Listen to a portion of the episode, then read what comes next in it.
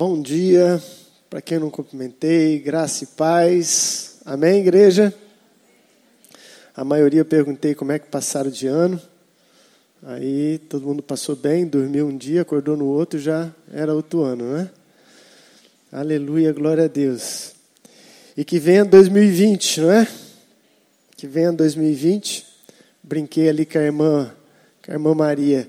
Que 2020 venha quente, que nós já estamos fervendo. Não podemos ficar com medo daquilo que virá, porque nós estamos debaixo da, das asas do Onipotente, amém?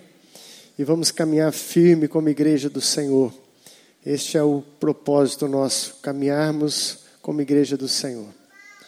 Hoje eu quero estar ministrando uma palavra a vocês que é uma apresentação de um, de um projeto, de algo que Deus colocou no meu coração acerca deste ano que inicia para a gente, 2020 orei bastante durante o mês de dezembro, pedindo uma direção de Deus para que a gente trouxesse não novidade, mas renovação, desafio, não é?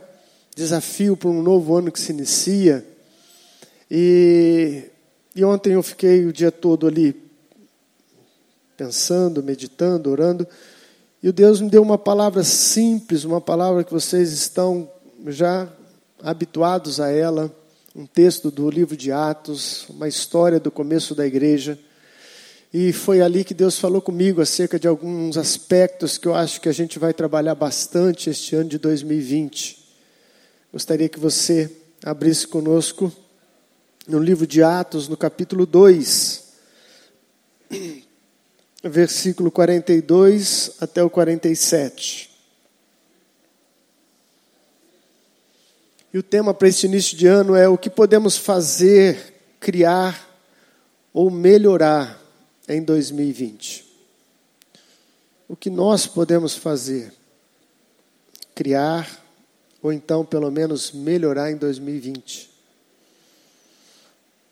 Quem achou o livro de Atos, capítulo 2, amém? Para quem está sem a Bíblia, está sendo projetado. Está aí na tela para você acompanhar também. E perseveravam na doutrina dos apóstolos e na comunhão, no partir do pão e nas orações. E em cada alma havia temor, e muitos prodígios e sinais eram feitos por intermédio dos apóstolos.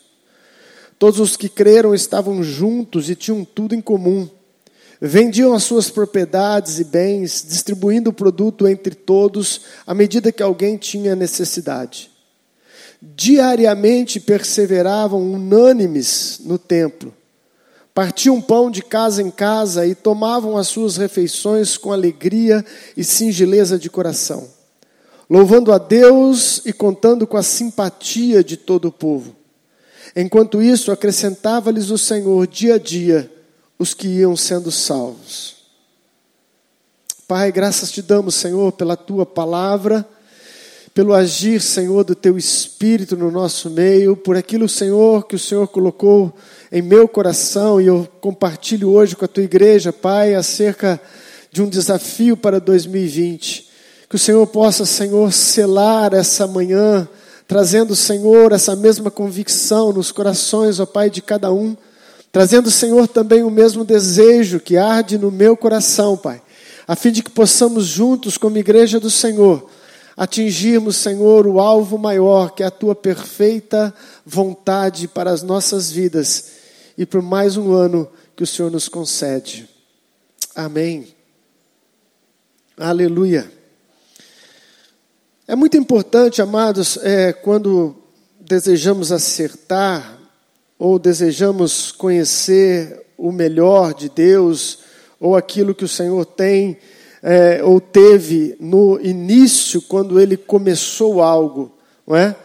Muitas vezes, quando foram perguntar para Jesus acerca de vários temas, como por exemplo divórcio e algumas outras situações, Jesus reportava lá para o livro de Gênesis e dizia: é, não foi assim desde o início.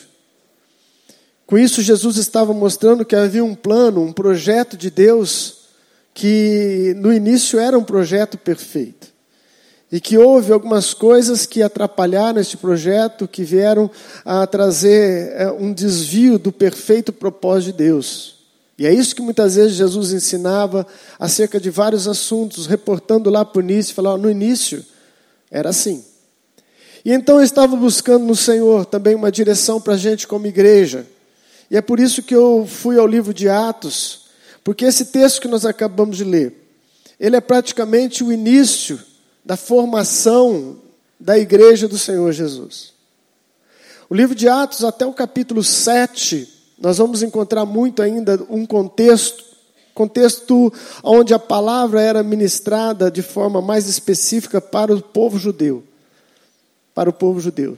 A partir do capítulo 7 em diante, é, com a vinda do apóstolo Paulo, começa uma, uma visão mais ampla acerca da perfeita vontade de Deus que envolvia toda a humanidade. Então o evangelho começa a se estender para todos os gentios, e gentil para aquela época eram todos aqueles que não eram naturais povo hebreu, é? então eram considerados gentios. E o evangelho então começa a ter uma nova roupagem, começa a ter uma nova visão, uma visão mais ampla da perfeita vontade de Deus. Mas mesmo dentro desse contexto primário aqui, que surge a igreja primitiva, ainda inserida num contexto judaico, onde o templo também ainda era nos moldes ainda né, antigos, eles começam dentro desse contexto e nós vamos analisar isso. Mas eu percebo que há aqui uma, um trilho que eles começaram, um trilho de vida prática que estava trazendo resultados extraordinários. Então eu fiquei pensando, por que não? Estarmos atentos àquilo que começou, aquilo que começou e começou bem, e começou funcionando, trazendo para um contexto nosso, um contexto moderno de igreja, né? em que as coisas estão caminhando a passos largos a nível de comunicação, é, de estrutura de vida e etc., mas sem perder, contudo, o trilho principal que os apóstolos viveram e viveram de forma maravilhosa. Viveram de forma tal que os resultados estavam acontecendo. Eu não sei vocês, mas a, a liderança, de uma maneira geral, temos duas preocupações básicas falando a nível de igreja. Né, entre outras que vão acontecendo dentro desse contexto, mas duas básicas seriam a edificação dos salvos, né, o crescimento de cada um de nós. Essa é uma das funções da igreja né, preparar os santos, né, equipar os santos, a fim de que você se desenvolva como servo e serva do Senhor e alcance o seu potencial máximo na vontade de Deus. Essa é uma das funções que nós temos aí como meta e é um propósito de Deus.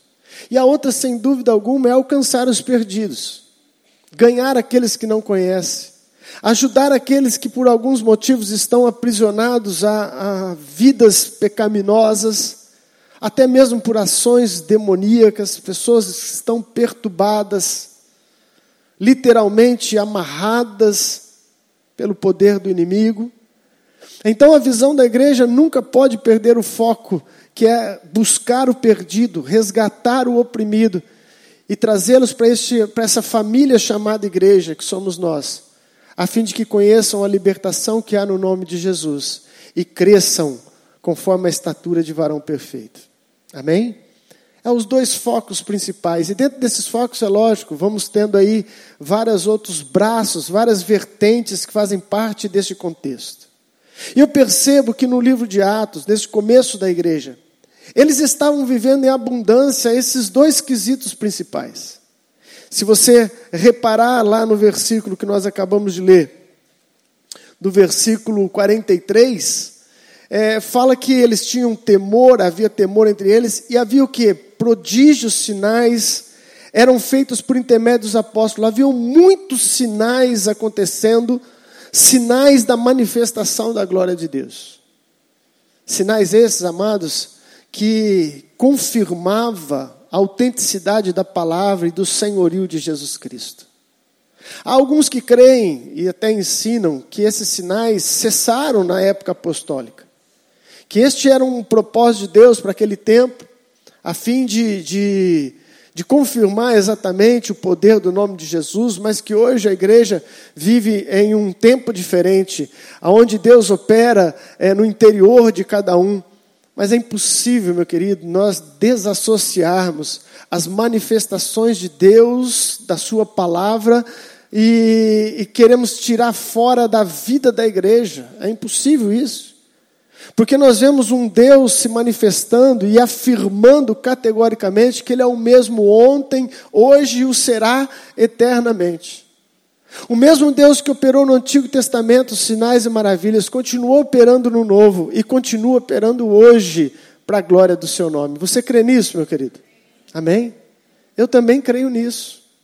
Muito embora há várias áreas da minha vida que eu ainda não tenha alcançado, você deve ter as suas, que você ainda não deve ter alcançado, o seu milagre, não é? A intervenção sobrenatural de Deus, mas eu não posso, porque eu ainda não alcancei algo, anular o fato que é real. Deus intervém na raça humana até hoje e opera sinais e maravilhas no meio do seu povo. Mas nós também temos que admitir que faz tempo que a gente não vê sinais e maravilhas no nosso meio. Vamos ser sinceros? Hã? Você já viu algum aleijado andar? Você já viu um cego de nascença voltar a enxergar?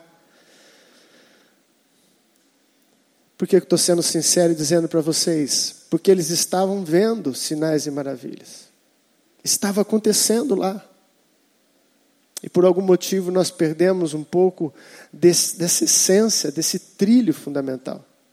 Diz o texto que não somente havia sinais e maravilhas, mas que eles tinham contentamento. Diz lá que eles tinham é, é, singeleza de coração, eles tomavam as suas refeições com alegria, singeleza de coração, louvando a Deus. Você percebe que aquela igreja, que o começo do cristianismo era cheio de vida era cheio de alegria. Não somente por causa dos sinais, mas por causa da vida que viviam, que era uma vida prazerosa no Espírito Santo. Alegria, festa, motivo de adoração a Deus. A igreja estava vivendo o crescimento, o aperfeiçoamento. E como se tudo isso já não fosse suficiente, acontecia algo que a gente busca muito. E o Senhor acrescentava vidas que iam sendo salvas. A igreja crescia. A igreja crescia.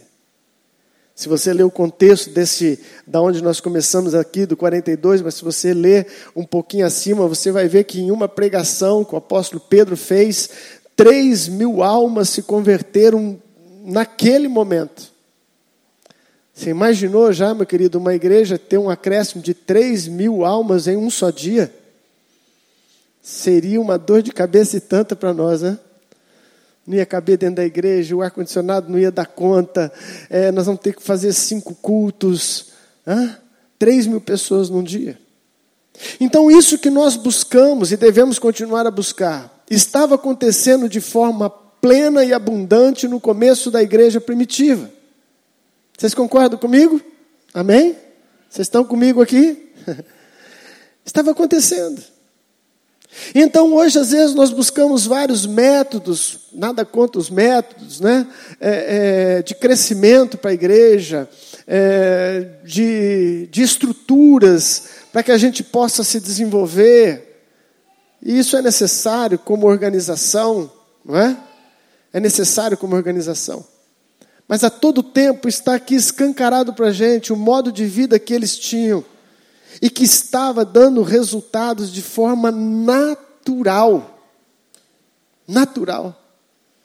Ninguém precisava se escabelar, ninguém precisava se preocupar exageradamente, porque Deus ia fazendo conforme eles iam vivendo. Eles viviam e Deus fazia.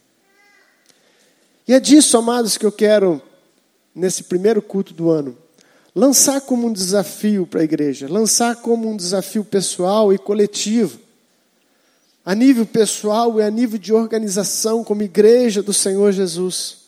Nós precisamos nos despertar. Algum desses trilhos nós perdemos. Nós conseguimos sair deste trilho. E olha que um trem não sai do trilho de jeito nenhum, né? Mas nós conseguimos sair de algum desses trilhos. Eu vou analisar oito,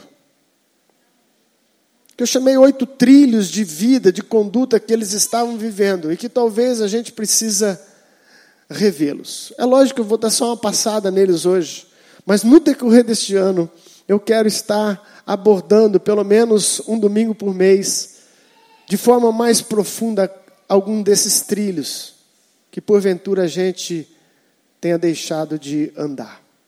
Amém? Vamos lá comigo então? Vamos reparar no texto algumas coisas que eles estavam praticando. Versículo 42 diz que eles perseveravam na doutrina dos apóstolos. Perseveravam na doutrina dos apóstolos. O que era a doutrina dos apóstolos? Era o um ensino acerca da fé em Jesus Cristo e da conduta que Jesus Cristo havia passado para eles de como se vive o cristianismo. Ou seja, eles estavam perseverando no ensino da palavra. E mais do que isso, eles estavam vivendo na praticidade do dia a dia a palavra no meio deles.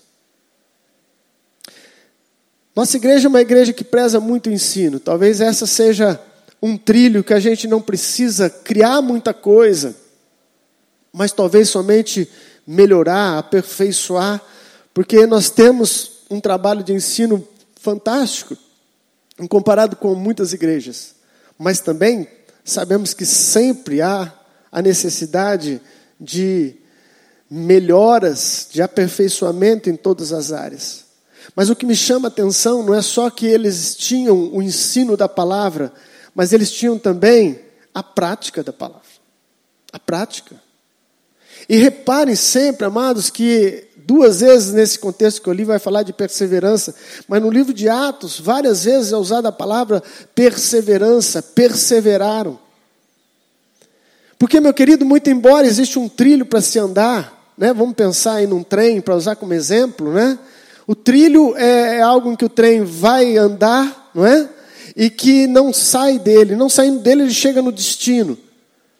Mas para que o trem ande, precisa de muita força precisa pôr energia, precisa ter combustível. E talvez seja esse um detalhe que nos falta muitas vezes na, na nossa vida e na nossa prática diária do cristianismo. Perseverar em continuar a viver aquilo que nos foi passado. Vocês podem ouvir mais um ano de mensagem, 2020, quatro, cinco por mês só nos cultos e nada acontecer, e nada mudar. Porque a mudança acontece quando você resolve pegar a palavra que foi ministrada e falar: Eu vou viver aquilo que eu aprendi nessa manhã. Eu vou viver o que eu aprendi hoje. Eu vou viver o que eu aprendi no seminário. Eu vou viver aquilo que a palavra de Deus está me ensinando. Eles praticavam e para isso precisa ter perseverança. Amém? Nós vamos estar revendo os nossos ensinos e o que a gente precisa melhorar nessa área. Segunda coisa que me chama atenção, eles perseveravam na doutrina dos apóstolos, mas também na comunhão. Na comunhão. A palavra comunhão é do original koinonia, que fala do que? De, de estar em comum, de estar é, juntos em comum. Comunhão envolve relacionamento. E amados, esse era um grande segredo da igreja primitiva. E que muitas igrejas têm adotado, pegado para si este, essa prática da comunhão. E têm visto as suas igrejas frutificarem a nível de crescimento espiritual e também de novas vidas sendo salvas. Eu estudei um pouco lá em São Joaquim da Barra, nós até é, é, caminhamos um pouco no, no trabalho do MMA, que é um trabalho de discipulado, mas que envolve muita comunhão, que frisa muita comunhão. É um discipulado nas casas, mas que além do estudo, além da, do ensino da palavra, ele associa bastante estar junto, interagir, comer junto, é, participar junto, ouvir um ao outro. E quem implantou isso com, com destreza nas suas igrejas tiveram resultados extraordinários. Ah, é um método revolucionário? Não. É o que os apóstolos já estavam fazendo. E nós, devido à correria do dia a dia, devido ao mundo globalizado, né, é, perdemos tanto da comunhão, meu querido. E deixa eu te dizer uma coisa: para termos comunhão precisa ter muita perseverança. Muita perseverança. Ela não acontece de forma natural. Natural é você ficar esticado no sofá. Aí é o natural. Mas para você sair do sofá e falar, eu vou lá na reunião dos pequenos grupos, porque ali eu vou ouvir a palavra, eu vou interagir, eu vou ter comunhão, eu vou sentar com os meus irmãos, eu vou comer com eles. Você precisa perseverar. Você precisa perseverar. Nós implantamos os pequenos grupos logo que eu vim ah, auxiliar, estar com vocês aqui na sede. E até hoje temos vivido muito pouco dessa realidade. Porque são realidades, amados, que vai custar um pouco de cada um de nós. Eu vou ser sincero para vocês, tem uma área que eu preciso de, de lapidação, é na área da comunhão. Eu não sou muito assim, meloso, sabe? Eu sou bem na minha assim, eu sei e conseguiria viver sozinho por um longo tempo. é o meu jeito de ser. Mas eu preciso perseverar em estar junto, porque esse é um desafio para a igreja. Esse é um desafio para a igreja. E não fica aí achando que você é tão melhor que eu, não, porque eu sei que você também tem dificuldade. Hã? Aquele belo dia, está até chovendo, mas tem o PGD. Você fala: hum, será que não vão desmarcar hoje? Porque você está querendo ficar de boa querendo ficar light, está querendo respirar um pouco. Mas se todo dia também tivermos essa coinonia, aí vai sufocar. Não é verdade? Todo dia gente na tua casa, ou você na casa de pessoas, todo dia conversando, todo dia, todo dia você não aguenta. Por isso que há tempo para tudo. E é por isso que eu tenho incentivado os irmãos aqui a, a praticarem o PGD uma vez por semana. Uma vez por semana. É constatado, amados, em pesquisas, que ninguém fica na igreja por causa da palavra, por melhor que ela seja. Ninguém fica na igreja por causa de louvor, por melhor que seja a equipe de louvor. É comprovado que as pessoas ficam, vêm e permanecem em um lugar por causa de relacionamento, por causa de comunhão. É por isso. Se uma pessoa vem na igreja, mas ninguém olha para ela, ninguém vê ela, ela vem um domingo, vem outro, vem outro, ela vai embora. Ela não vai ficar. Todos nós precisamos de nos relacionarmos. E a igreja primitiva, de forma natural, pelo Espírito Santo, viveu isso de forma maravilhosa. Maravilhosa. Comunhão. Comunhão. Deixa eu já dar um aviso para você já ir, já ir absorvendo isso tudo que eu estou falando. Nós teremos uma reunião no dia 18, sábado agora, sem ser sábado que vem, no outro, às 15 horas aqui na igreja, com toda a liderança. É a nossa primeira reunião do ano. Eu gostaria que vocês, líderes, líderes de célula, líder de louvor, é, você que é obreiro da igreja, você que tem uma função aqui, você que não tem, mas fala, não, eu quero servir nessa casa, você também é meu convidado, pode vir para essa reunião. E que nessa reunião nós vamos pegar todos esses pontos aqui e vamos começar a criar mecanismo para que isso se torne uma prática nas nossas vidas. Amém? Então, se vocês puderem copiar aí, né?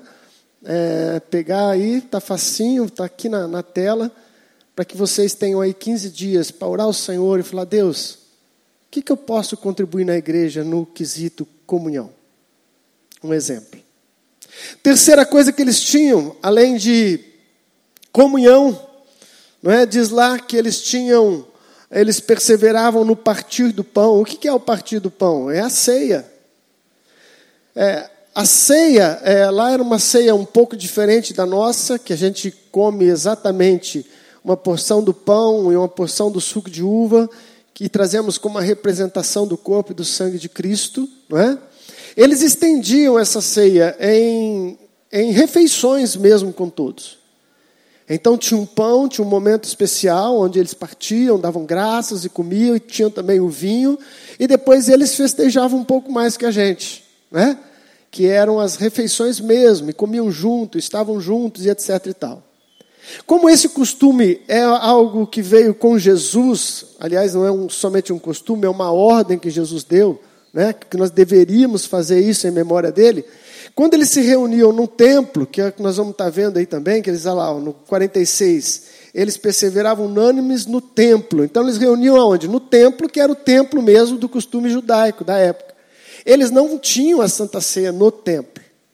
Não tinha. A Santa Ceia era onde? O próprio texto diz: partiam pão de casa em casa. Então essa ceia, essa ordenança de Jesus era feita nos lares. Aí depois que a igreja tomou o formato mesmo, como igreja cristã, então começou-se a fazer a Santa Ceia dentro da igreja. OK? Então essa perseverança no partir do pão era este momento de comunhão do pão e do vinho. Mas diz lá que eles perseveravam também nas orações. Perseveravam nas orações. As orações, amado, ele está falando aqui neste contexto de uma das orações comunitárias, onde toda a igreja estava unida em oração. E eu não precisaria nem de enfatizar que precisa ter perseverança para oração. Não é verdade? Nós temos uma reunião de oração aqui na igreja nas segunda-feiras, toda segunda-feiras. Começa que hora, Dani? Dani lá? Sete, sete horas da noite, não é? E eu acabei vendo algumas dessas reuniões porque eu vim dar aula no seminário, né? Então estava tendo a reunião de oração. E vem nessas reuniões quatro, cinco irmãs. Nunca vi homem aqui orando, acho que eu só vi irmãs, né? Mas é reunião de oração da igreja. Mas vem quatro, cinco irmãs. Glória a Deus pela vida dessas quatro, cinco irmãs que venham aqui orar e interceder, porque talvez nem elas mesmas sabem a dimensão da importância deste ministério de oração. Mas a igreja primitiva que funcionou e funcionou muito bem, eles perseveravam numa oração comunitária com toda a igreja, dia após dia, eles permaneciam em oração nós precisamos acertar algumas coisas com relação à oração. Quem concorda comigo? Amém? Nós precisamos ter mecanismos que propiciem a cada membro uma participação maior na vida de oração da igreja. Porque a oração caminha, perdão, a igreja caminha de joelhos. Em toda a história da igreja, meu querido, você vai encontrar pessoas que Deus levantou e que oravam muito pela causa de Cristo. Todo avivamento foi precedido por um período intenso de busca por pessoas que foram tocadas pelo Espírito Santo de maneira intensa na oração. Algum tempo atrás eu vi um, é, é, uma biografia de um grande avivamento que já teve na Argentina e começou com vários jovens que começaram a buscar a Deus de forma intensa. E diz que eles oravam tanto e por tanto tempo que as paredes ficavam úmidas, que eles oravam na parede assim, buscando a Deus com tanta lágrima que eles que eles deixavam derramar nessas paredes. As paredes ficavam úmidas. Resultado, houve um grande avivamento na Argentina. Um grande avivamento. Se nós paramos de orar, meu querido, alguma coisa está errada. E essa é uma área que nós precisamos trabalhar e vamos trabalhar em nome de Jesus. Amém? Eles perseveravam na oração. Quarto, diz lá: em cada alma havia temor. Em cada alma havia temor. Isso nos arremete para santificação. Santificação.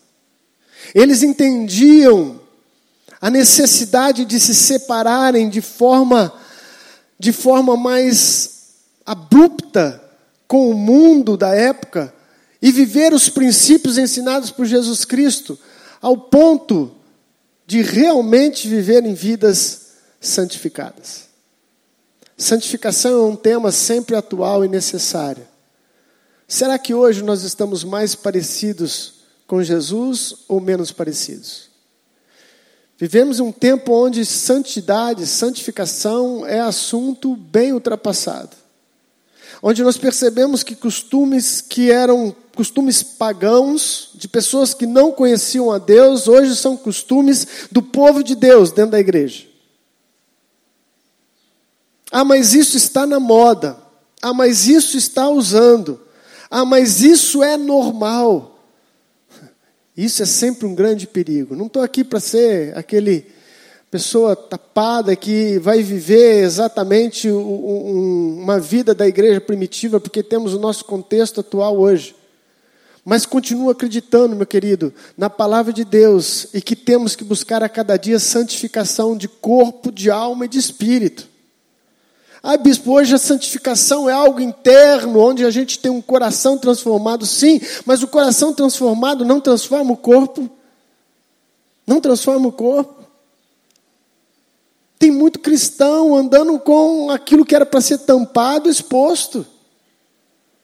Ah, mas está na moda. E se a moda for andar pelado no meio da rua? O povo de Deus também vai andar na moda. Sabe, existem alguns destemperos que nós precisamos corrigir se queremos ver novamente uma igreja cheia de vigor, de graça do Espírito, sinais, transformação de vidas. Aquele povo estava junto e eles tinham temor, não é medo, mas tinham reverência. O temor fazia com que eles se afastassem do pecado. Meu querido, pode ter certeza, e são ditados de pessoas que já viveram muito tempo, o cristianismo. Se o cristianismo que nós vivemos não nos afastar do pecado, o pecado vai nos afastar do cristianismo. Nós precisamos buscar santidade. O livro de Hebreus diz: Andai em paz com todos e em santificação, pois sem a qual ninguém verá o Senhor. Aquele povo estava buscando a cada dia santificação. Quinta coisa que eu percebo, eles tinham algo muito importante para o crescimento e desenvolvimento de pessoa, de família, de negócio, que é a unidade. Todos os que creram estavam juntos e tinham tudo em comum. Unidade não é uniformidade. Eu não estou querendo que você seja igual, Cada um tem um jeito de ser, uma característica, né? um jeito de pensar, uma formação. Essas diferenças a nossa igreja sabe lidar muito bem com isso. Até demais, ao meu ver. Né? Onde se tem a liberdade para pensar literalmente do jeito que você quer. Acerca de pontos teológicos e tudo mais. Mas, meu querido, isso não pode roubar da gente uma das das armas espirituais tão importantes para o crescimento pessoal e do corpo chamado igreja, que é unidade. Unidade. Jesus poderia ter orado por tantas coisas a favor da igreja, mas uma das orações que Jesus mais fez é: Pai, façam deles um, assim como eu e tu somos um. Unidade da igreja. Por quê? Porque Deus se move na unidade. Entreguei uma mensagem aqui para a igreja há pouco tempo, que eu falava sobre esse ponto, uma casa dividida, que Jesus falou, uma casa dividida, ela não pode subsistir. Uma empresa dividida não, não subsiste, uma, uma igreja dividida não subsiste. Por que, que a gente encontra, infelizmente, rebeliões é, é dentro de igrejas, divisões dentro da igreja? Porque falta unidade.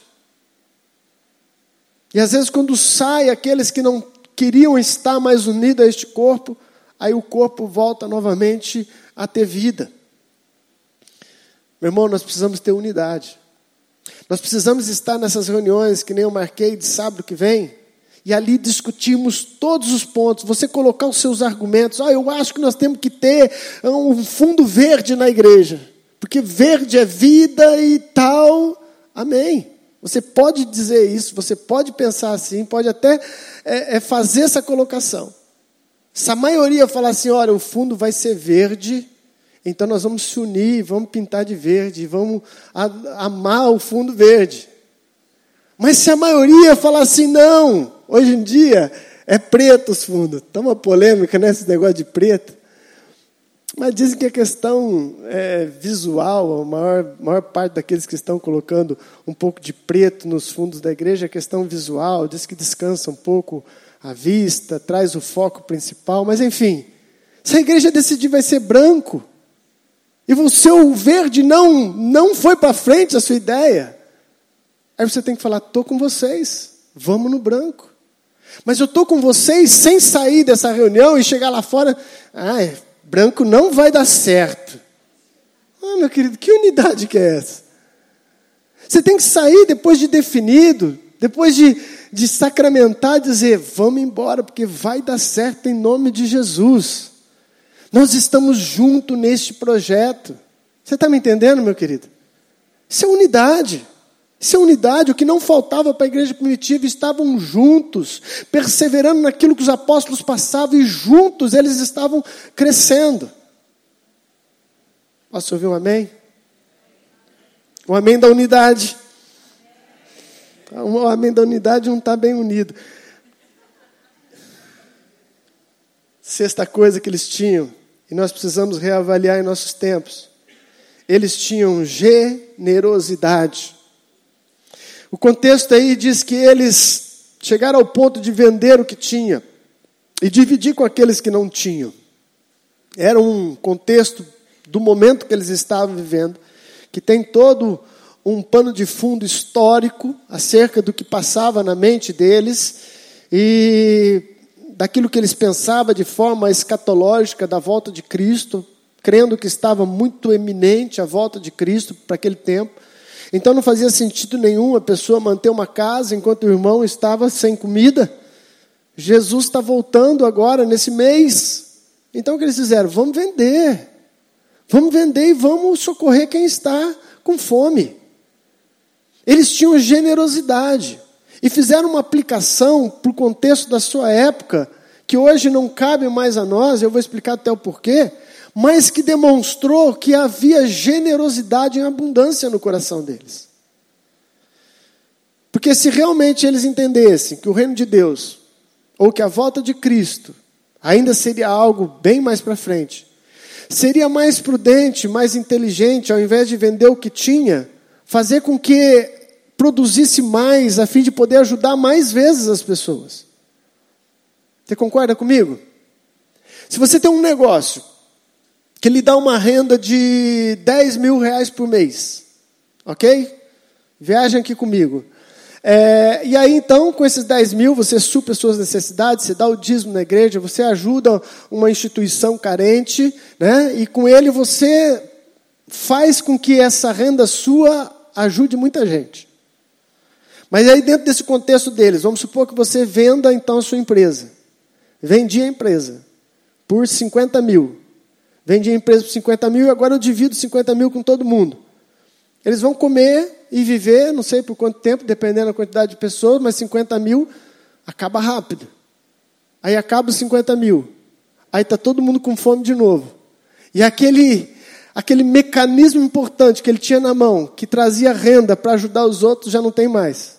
E ele mesmo vai ter que depender de ajuda de outros.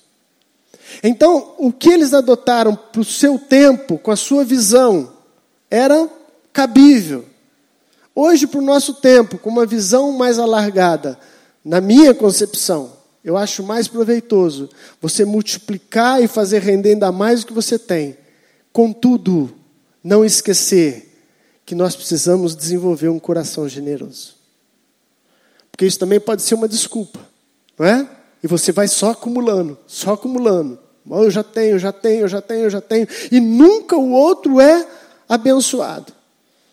E nós precisamos rever a questão da generosidade. Nós precisamos rever a questão financeira, a administração minha e sua, meu querido. Porque fé sem obras é morta. E aquele povo viveu a generosidade num ponto extremo, até mesmo desequilibrado, até mesmo fora do que deveria ser vivido. Mas eu acho que Deus olhou para aquilo e falou assim: vou abençoar, porque há uma generosidade genuína no coração de vocês. Nós precisamos rever. aquilo que você ganha tem lugar para abençoar alguém? A vida da igreja, hã? a nossa igreja tem condições de pôr para frente os projetos, de ir para cima deste mundo? Porque lá fora, meu querido, para a gente fazer alguma coisa, sempre precisa de dinheiro. Sempre. Até o evangelismo hoje você precisa de dinheiro. Você precisa de dinheiro para ir, para pôr combustível no carro. Tudo é movido pelo dinheiro. E como pregou aqui a, a irmã, Deus não precisa do nosso dinheiro, somos nós é que precisamos mesmo. Estamos com um projeto de reformar as cadeiras. Temos já 4 mil e quanto, Carota? Você tinha me dado 4.400, mais 2 mil? 6.500 nós temos para reformar. A estimativa é quanto? 27 mil. Não é? Precisamos trabalhar a generosidade. Precisamos investir no reino. Precisamos entender os princípios com relação ao dinheiro. Posso ouvir um amém? Ou a hora que toca no bolso o amém não sai? Amém, amém, amém, amém. Porque quando você dá, você é abençoado. Aleluia. Jesus disse: mais bem-aventurado é quem dá do que quem recebe. Você consegue entender esse princípio? Quem dá, tem. Quem recebe está precisando. É tão bom dar, meu querido, é sinal que você tem para dar. Aleluia. Esse foi o sexto ponto, a generosidade da igreja primitiva. Era um trilho que eles viviam dia após dia. Sétimo, eu vejo esse sétimo princípio no versículo 46. Diariamente perseveravam unânimes no templo. Compromisso com a igreja. Compromisso com este culto ao Senhor no domingo. Compromisso. Você já pensou se todo mundo pensasse como você num dia de chuva, que você olhou assim e falou assim: ah, não, hoje não. Hoje eu vou dormir, o dia não está para culto. Já pensou se todo mundo naquele dia pensasse igual você? Aí ia chegar aqui na frente e ia estar o pastor. O pastor dificilmente vai olhar para a chuva, né? Aí vai estar o pastor e vai estar os ministros de louvores porque também temos que elogiá-los, estão sempre servindo o Senhor, ensaiando, preparando sempre melhor, e eu acredito que pode estar caindo um canivete aberto, que vai estar aqui o ministério de louvor, vai estar o pregador. Só que não vai ter, não sei se teria nem culto. A não ser que fizesse uma roda, como às vezes acontece, né? Em vez de fazermos o culto, vamos fazer uma roda aqui na frente. Amados, compromisso com a igreja. Preste atenção, eles iam diariamente, se reuniam no templo. Diariamente. Tem muitas igrejas que têm três cultos por dia. A igreja que a minha mãe frequenta, Deus e Amor, tem três cultos por dia. Sem falar das neopentecostais aí que tem três, quatro, cinco. Nós temos um culto, domingo, às nove e trinta da manhã um culto na semana. Jesus, como me dói o coração quando eu chego e vejo muita gente que não está. Ou melhor, não vejo, né? Mas vejo no coração. Eu sei, amados, que às vezes tem situações e situações. O patrão fez uma escala, pôs você para trabalhar. Ah, aconteceu, você estava saindo e furou o pneu do carro. Você não dá conta nem de soltar o pneu do carro, porque você nunca trocou. Eu entendo, né? Vai ser uma luta, etc. Tal, mas isso são exceções. Exceções, tirando exceção, meu querido, eu pertenço àquele corpo. A minha presença é importante para adorar a Deus, a minha presença é importante para incentivar o meu irmão a servir comigo. Eu quero, eu não sou obrigado, eu quero adorar a Deus nos domingos, eu quero estar com aquela igreja, eu quero estar com a minha família chamada Igreja Metodista Renovada. Eles tinham um compromisso sério com a igreja. Aliás, a igreja era a vida deles. Nós precisamos entrar nesse trilho novamente. Posso ouvir um amém? Em último lugar, não querendo dizer que seja menos importante, mas é que eu fui na sequência. No versículo 47 diz que eles louvavam a Deus e contando com a simpatia de todo o povo. A igreja primitiva era uma igreja que evangelizava. Era uma igreja que anunciava o nome de Jesus. Aonde, bispo? Nas pregações, como antecede esse texto, como eu falei, foi uma mensagem de Pedro, dada a todos que estavam ali naquele momento, e três mil almas se converteram. Mas também tinha uma outra forma de pregar o evangelho, de evangelizar. Talvez essa seja a mais poderosa, através de um testemunho de vida pela sua própria vida no seu dia a dia. Preste atenção no texto, meu querido. Diz lá que contando com a simpatia de todo o povo. Contando com a simpatia de todo o povo, está dizendo que eles eram queridos pelo povo. É lógico, meu querido, que nós sabemos no contexto do livro de Atos que teve muita perseguição. Os religiosos, os doutores da lei perseguiram, jogaram eles na cadeia, jogaram alguns para os leões. Mas o povo em geral, eles caíram na graça do povo. Por quê? Porque praticavam a religião que é amor. Praticavam um cristianismo autêntico, de ir ao encontro das pessoas com ajuda, com socorro, com vida. E caía na simpatia do povo, meu querido. Nós temos que evangelizar sim, levando a palavra de inúmeras maneiras que podemos fazer, mas a maior força de evangelismo é uma vida verdadeira com Deus. Se você vive com Deus, as pessoas ao seu lado vão ser tocadas pelo Espírito Santo, meu irmão. Vão ser tocadas pelo Espírito Santo de forma automática. Algumas pessoas dizem: não, o mundo, o mundo jaz no maligno, é por isso que todo mundo me odeia no trabalho. É por isso que ninguém gosta de mim onde eu estou. Não, meu irmão, alguma coisa está errada aí. alguma coisa está errada aí. Porque se você for um cristão verdadeiro, vai ter muita gente que vai gostar demais de você. O diabo, sim, vai te odiar. Mas tem muita gente que vai gostar de você. A tua falta vai realmente fazer falta. Quando você faltar no trabalho, o pessoal vai falar assim: puxa, ontem parece que estava até tumultuado aqui. Você não estava aqui para fazer aquela oração, você não estava aqui para acalmar os ânimos. Essa história de que o povo lá de fora é tudo endiabrado que ninguém gosta de você, meu querido, é melhor você rever os seus conceitos. Hã? Talvez você não tenha sido aquele crente que atrai, mas infelizmente um crente repelente. Não é? Ninguém quer estar perto. E lá vem o chato. E lá vem o cara que vai falar contra tudo e contra todos.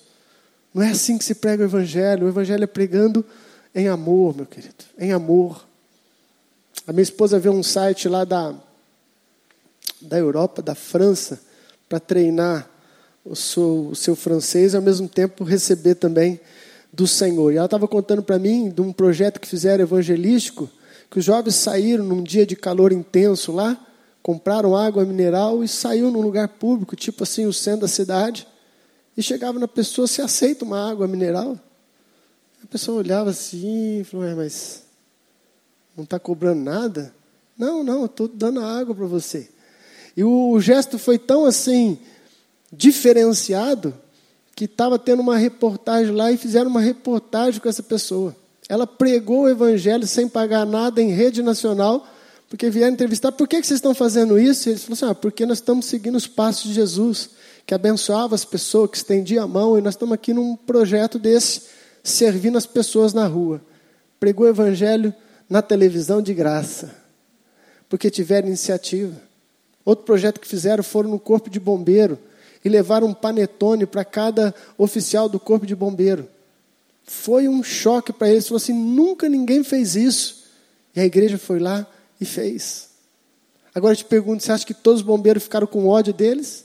A ascensão de Jesus, eu odeio vocês. Não, caiu na graça do povo, porque evangelizou com vida, evangelizou com atitude, evangelizou como tem que ser, cheio do Espírito Santo. Amém, meus queridos? Aleluia.